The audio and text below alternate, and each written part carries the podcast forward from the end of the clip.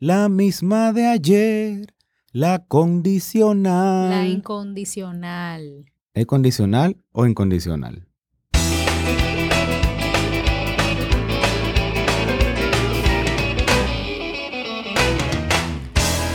La que no supe amar, no sé por qué. Ok, tú tienes una autoestima muy elevada, jefe. Es que estoy en amor hoy. Ok.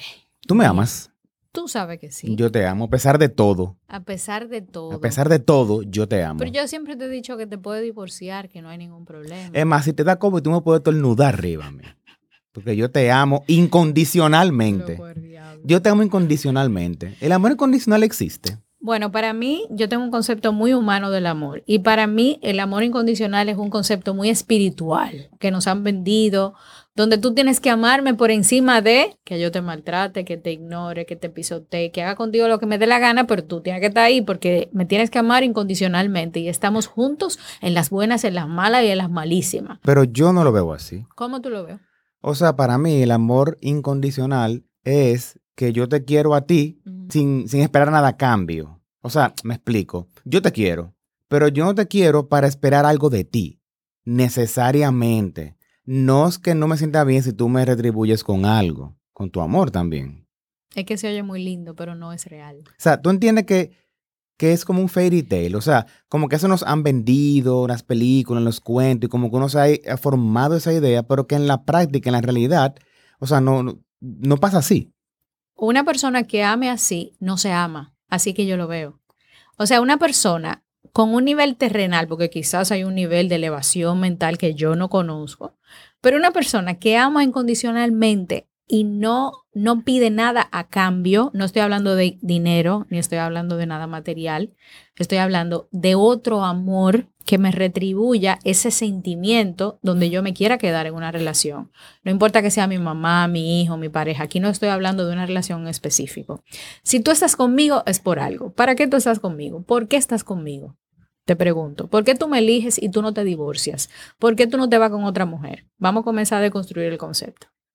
Ah, pero tengo que respondértelo ahora. Eso. Claro, porque así la gente va a entender. O sea, yo te voy a, poner- te voy a dar mi Lo, ejemplo. lo que pasa es que esa pregunta es muy, o sea, es muy abierta, o sea, Ok, ¿qué yo- yo, te aporto? ¿Qué, ¿Por qué tú dices yo quiero seguir con el AINE? es que yo me siento acompañado contigo. O sea, Es- mi, cam- mi, mi camino en este trayecto que llamamos vida, tú eres mi compañera en ese trayecto y compartimos las experiencias, las compartimos. Perfecto, ya me respondiste. ¿Y si yo te dejo de acompañar? ¿Y si yo decido viajar por el mundo? ¿Y si yo decido llegar a mi casa a las 10 de la noche eh, porque me pongo en un trabajo full time y cuando llego te ignoro? ¿Tú me vas a seguir amando? Bueno, yo entiendo. Amándote, sí. Ajá. Quizás me sienta incómodo, quizás, ¿entiendes? Pero yo, por eso yo no voy a dejar de amarte. Quizás en una primera instancia tú comienzas a entender que tú me sigues amando. Pero en la medida que siga sucediendo ese comportamiento que no retribuye el por qué tú estás conmigo, ese amor va a ser finito. Y va a llegar un momento que la decepción va a superar el sentimiento. Eso pasa, de hecho, en las parejas. O debería pasar. Entonces ahí es que yo quiero, yo quiero hacer el paréntesis. Cuando yo no me amo, yo no puedo amar bien. Y no puedo exigirle al otro la condición para yo priorizarme yo. O sea, una persona que no tenga un compromiso con su amor propio jamás va a poder percibir eso que tú no me estás dando, que hace que yo me quede contigo aunque me estés pisoteando. Eso pasa con los mártires, con esta gente que tienen una relación con otra persona. Te estoy poniendo un ejemplo. Madres con sus hijos. Te estoy hablando de uno de los amores más puros o de los que deberían ser más puros. Esa persona que me, me trajo a la vida, que me dio la vida, esa persona puede ser tan tóxica como que yo me beba un vaso de veneno, porque conozco madres que son, y tú lo sabes, que son tóxicas, que rompen a sus hijos. Esos hijos, si logran desconectarse de ese amor materno que los rompe y poder priorizar con su amor personal, se tienen que separar de esas madres. El Estado tiene que quitárselas si son niños, niñas y adolescentes el- en el caso de que sean adultos, tienen que irse. Eso se llama proteger y decirte, yo no te amo incondicionalmente. Tú me trajiste a la vida, pero me estás rompiendo.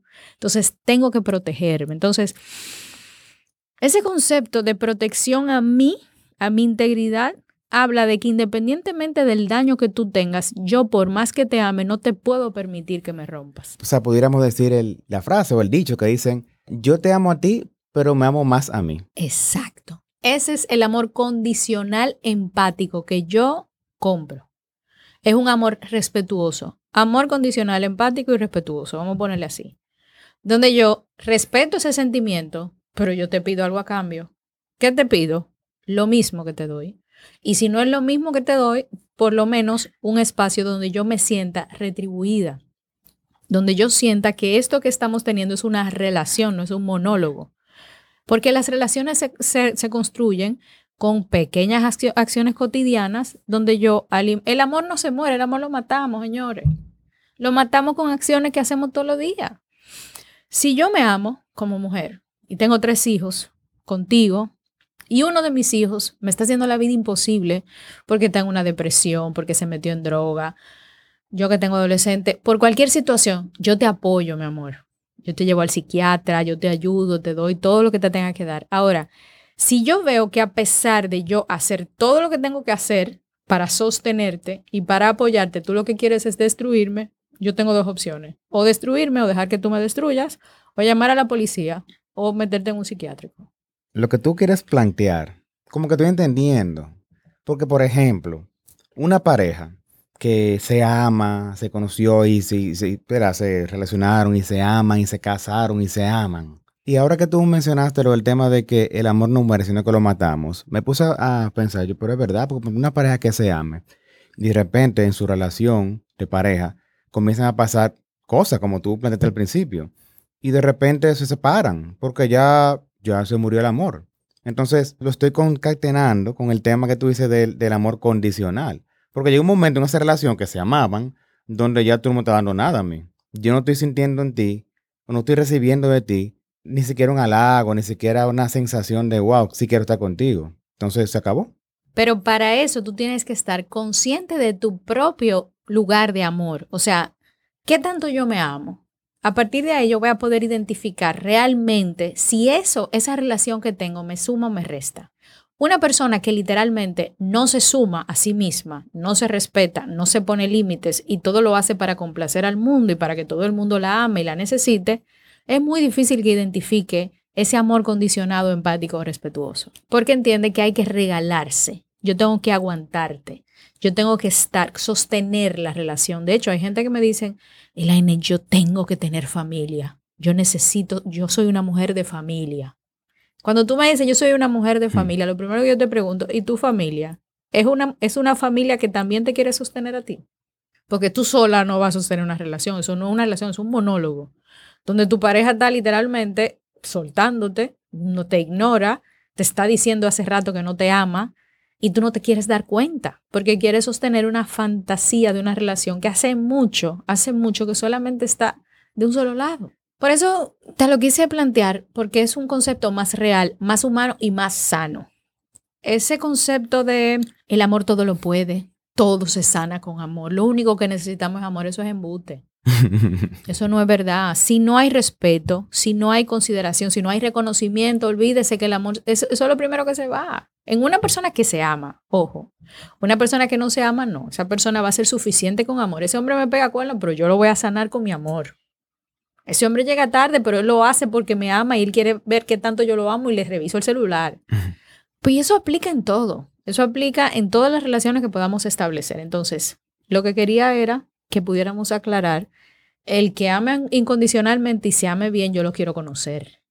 Personas que han tenido un nivel espiritual muy alto, esas personas quizás. No, y quizás hayan personas así, pero estamos hablando de, de, un concepto más generalizado. Obviamente siempre hay excepciones. O sea, no podemos decir que eso es así y punto. No, y estamos hablando de un concepto muy personal. Yo, dentro de toda mi, mi trayectoria humana, estos 42 años, no siempre he entendido este concepto.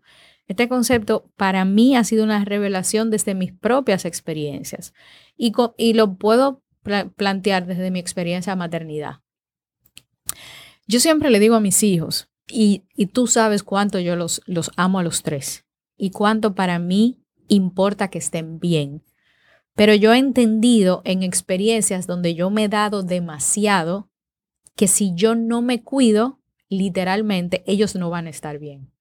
Y he aprendido a protegerme porque lo que quiero es que ellos puedan estar acompañados hasta que sean adultos. Porque no es lo mismo que mamá se muere y se enferme a que me críe otra persona. Yo quisiera lograr terminar de criarlos. Me falta poco. Pero si no comienzo a ponerme, a ponerme yo misma mis límites, entonces no puedo de alguna forma estar bien para criarlos a ellos. Pero en esos límites he descubierto que yo me doy hacia ellos y estoy sembrando para cosechar. Esa cosecha se tiene que dar por un trabajo que yo hice.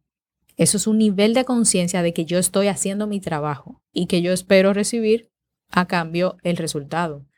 Exacto, que por eso es, eso es lo, condicional del asunto, ¿entiendes? Exacto, o sea, esa es la condición. Esa es la condición. Yo como, yo como sano, pues yo necesito un resultado en mi cuerpo. O sea, no puede ser que yo me la pase comiendo hoja y fruta y tenga el colesterol a, a 2000, pues entonces dejo de comer fruta y vegetales. Sí, porque tú no tienes una retribución. Exacto. Entonces, el ser humano necesita algo para poder seguir inspirado y motivado. Necesita esa retribución, necesita esa, esa condición que tú tienes que poner. Es verdad, sí. Entonces, mis hijos, y yo se lo digo con todo el amor del mundo, yo los amo muchísimo. Pero si ustedes me faltan el respeto porque un día se le metió el loco y quieren de alguna manera golpearme y hacerme daño, ustedes pueden saber que el 911 está ahí, yo lo voy a meter preso igualito. Ellos saben que el amor mío es un amor condicionado, no en base a algo que obviamente va a ser irreal y que los va a ellos obligar a ser quienes no son, pero sí a, poder retribuir de una manera responsable todo lo que nosotros hemos sembrado durante estos años. Ok. Ya entiendo. Bueno, pues yo ya me quedó claro. Eso es importante, que te haya quedado claro. Y esa es una de las cosas que voy a hablar en la conferencia de este sábado es una de las cosas que quiero deconstruir, porque muchos padres entienden que mis hijos me tienen que amar y respetarme porque yo los traje al mundo. Bueno, al momento de estar escuchando este podcast, estamos hablando del sábado primero de agosto de la conferencia, ¿verdad? De cómo criar, sin, prejuicios, conferencia virtual. Exacto, que es nueva, la estoy haciendo ahora. Y la estoy haciendo desde mi propia experiencia de como madre y desde mi propia experiencia como educadora sexual, recogiendo lo que me dicen los chicos y chicas en aula y lo que me dicen mis hijos todos los días.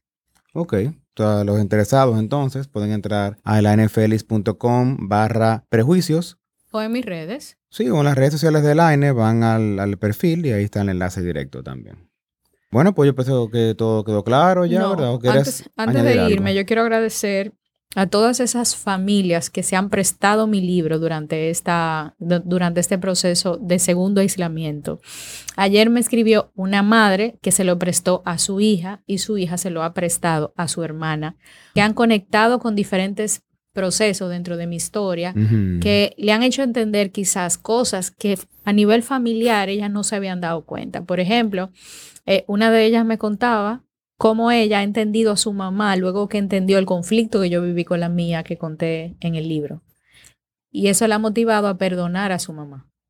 Tú sabes que ahora que tú dices eso, tu libro, como tú narras tu experiencia desde cuando tú eras niña, de tu adolescencia, nuestro noviazgo, en nuestros primeros años de matrimonio, la, relación con tu mamá, luego con tu esposo. No importa la generación que lea el libro, se va a sentir identificado con una de sus etapas. Quien está en la adolescencia se va a identificar con, con ese trayecto que tú planteas ahí, o, pudiera identificarse. O un padre puede identificarse con su hijo. Ese es el poder de las historias. Exacto. O sea, la pareja se puede identificar con nuestra relación de noviazgo. o sea, todo. O sea, ahí está todo, un chin de todo. Tú has visto los hombres que me han dicho, Elaine, ya yo entendí. que de, sí, que de hecho hay muchos hombres que han leído tu libro, porque siempre tiene la tendencia a que sean las mujeres que lean más ese tipo de libros, autobiografías, sobre todo de una mujer. Pero me ha sorprendido que he visto que hay hombres también que, te escriben, que lo han leído. No, y tú eres literalmente el líder masculino, o sea, porque ellos están, no, no, pero el jefe es el final.